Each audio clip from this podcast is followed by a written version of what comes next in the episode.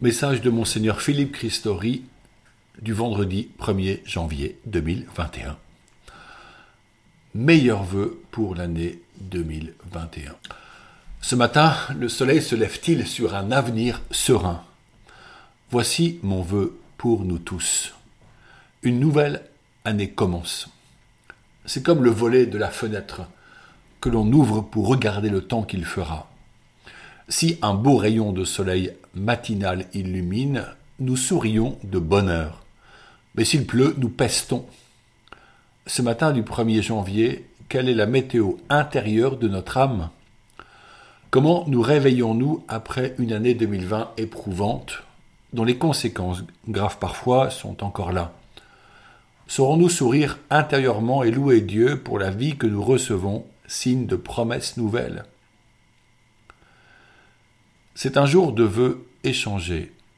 J'aimerais vous formuler les miens pour l'Église et pour la société. Et surtout la santé, se disent les gens généralement. S'il est vrai que les jeunes ne sont pas forcément sensibles à ce besoin de bonne santé, quand on prend de l'âge, on apprécie un corps et un psychisme en bonne santé car ils sont comme un trésor précieux. Notre corps n'est-il pas notre plus fidèle compagnon? Notre cœur irrigue tous les membres et organes, y apportant les éléments nécessaires pour que nous marchions et allions à la rencontre les uns des autres. N'est-ce pas merveilleux? À l'heure de l'obsolescence programmée du jetable, c'est un miracle que ce muscle fait de chair ne se soit jamais arrêté. La santé peut passer par une nourriture bonne et adaptée à nos besoins réels. Mes voeux vont aux cultivateurs et aux éleveurs qui produisent pour nous particulièrement en Eure-et-Loire, cette nourriture si nécessaire, dont nous apprécions la provenance locale quand cela est possible. Alors que la pandémie se poursuit et que nous avons pris l'habitude désagréable de nous masquer et de ne plus se toucher pour nous saluer, mes voeux vont vers les soignants qui continuent à accueillir les malades. Nous ne savons pas toujours qui est vraiment atteint de la Covid, certains passant à travers sans symptômes, d'autres en mourant.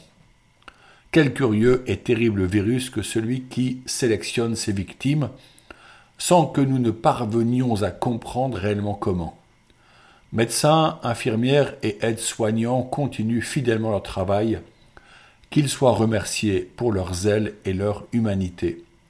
Chaque personne souffrante n'est-elle pas la présence de Jésus lui-même qui espère amour et fraternité authentique. Notre Église ne s'est pas arrêtée en 2020, même lorsque les célébrations et les rencontres furent profondément bouleversées. Les équipes pastorales et économiques ont continué avec des effectifs réduits, l'animation des catéchèses, le soutien fraternel et les sacrements.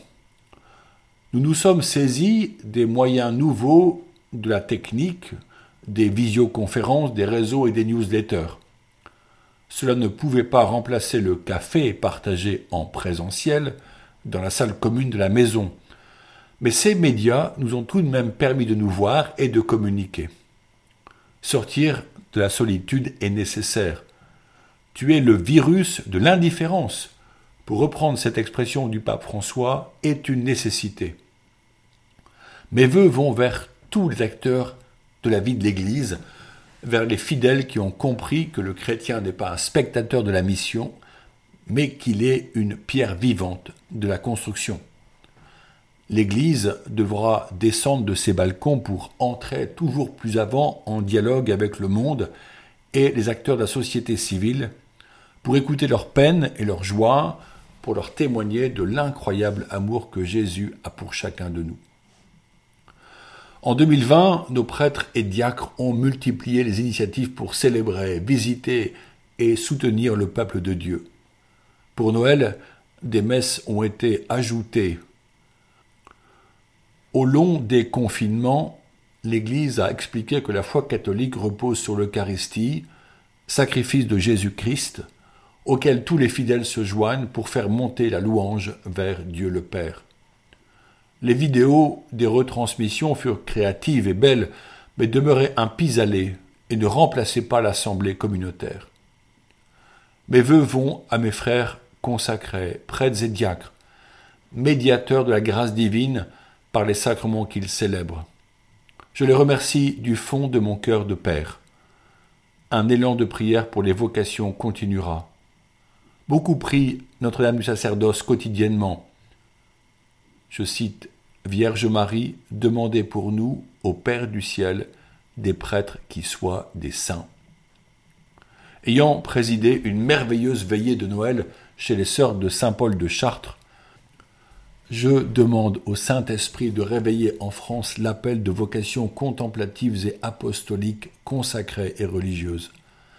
N'est-ce pas une incroyable vie que d'y répondre en vue de l'éducation des enfants et de l'entraide des pauvres C'est à genoux, en prière, par l'adoration, par le chapelet, par la lectio divina que l'Église trouvera une nouvelle fécondité. Nous ne sommes pas en train de fermer la maison.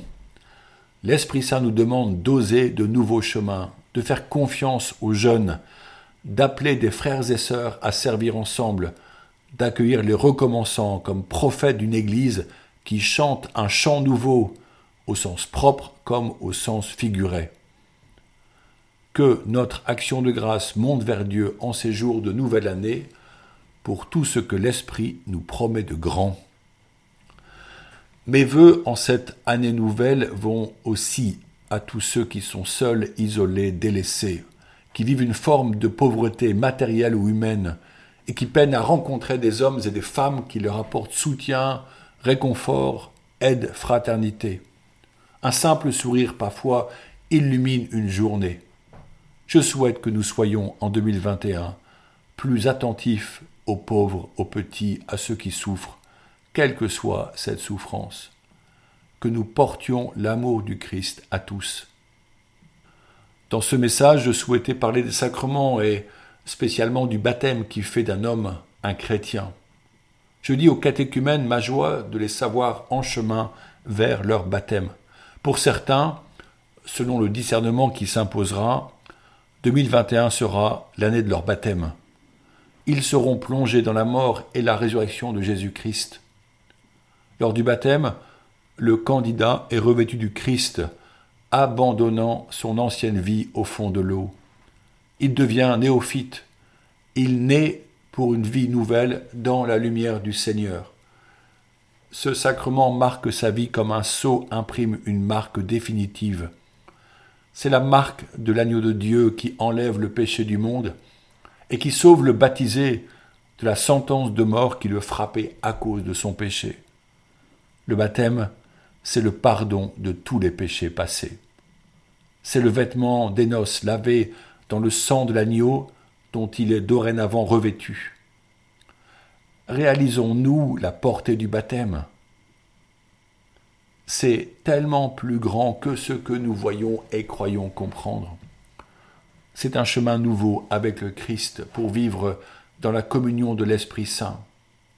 C'est un lien définitif avec Dieu le Père pour vivre ici-bas de son amour avant d'entrer un jour dans sa gloire éternelle. Le baptême, c'est un projet à découvrir chaque jour, un cadeau qui illumine la vie. C'est une force pour affronter les épreuves et même la mort quand elle frappe à la porte. Car le baptême, c'est la porte lumineuse qui s'ouvre entre la terre et le ciel. Meilleur vœu à tous ceux qui seront baptisés cette année et à tous ceux qui, cette année, entendront l'appel à demander le baptême et y répondront. Ce 1er janvier, nous fêtons la Vierge Marie sous le vocable Mère de Dieu, en grec Théotokos, celle qui porte Dieu. Par sa maternité, elle donne un corps au Verbe divin descendu en elle. L'enfant Jésus est homme et Dieu, deux natures dans une même personne. C'est par ce titre que l'Église au Concile d'Éphèse en 431 affirma la divinité de Jésus. Marie, simple femme de Palestine, est associée au salut que Jésus offre à tous. C'est une belle occasion de prendre en main notre chapelet. Par ce message, j'aimerais vous redire ma joie d'avoir été appelé comme évêque de Chartres. Après deux années et demie à Chartres, la rencontre de nombreuses personnes qui portent notre mission me donne une joie profonde. J'aimerais vous dire que chacun a une grande valeur pour le Seigneur et pour le ministre que je suis. Je sais que vous avez des talents magnifiques, naturels ou acquis par l'expérience de la vie. Mettons nos talents en commun.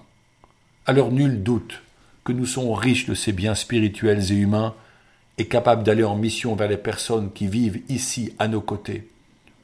Avec Saint Paul, dont j'ose reprendre les mots si forts, j'aimais le vœu que vos cœurs soient remplis de courage, et pour que, rassemblés dans l'amour, ils accèdent à la plénitude de l'intelligence dans toute sa richesse et à la vraie connaissance du mystère de Dieu.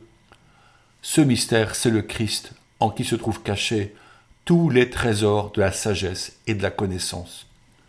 Colossiens 2 au verset 2 à 3. Maintenant, je vous bénis au nom du Père et du Fils et du Saint-Esprit. Prions Notre-Dame du sacerdoce dans nos foyers, demandons des vocations sacerdotales. Mon vœu est que quelques jeunes gens expriment le désir de se consacrer au Christ et entrent au séminaire. Vierge Marie, Mère du Christ prêtre, Mère des prêtres du monde entier, vous aimez tout particulièrement les prêtres parce qu'ils sont les images vivantes de votre Fils unique. Vous avez aidé Jésus par toute votre vie terrestre et vous l'aidez encore dans le ciel.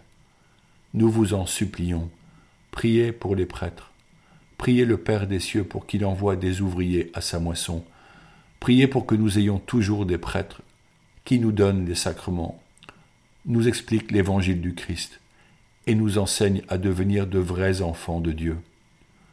Vierge Marie, demandez vous-même à Dieu le Père les prêtres dont nous avons tant besoin, et puisque votre cœur a tout pouvoir sur lui, obtenez-nous, ô Marie, des prêtres qui soient des saints.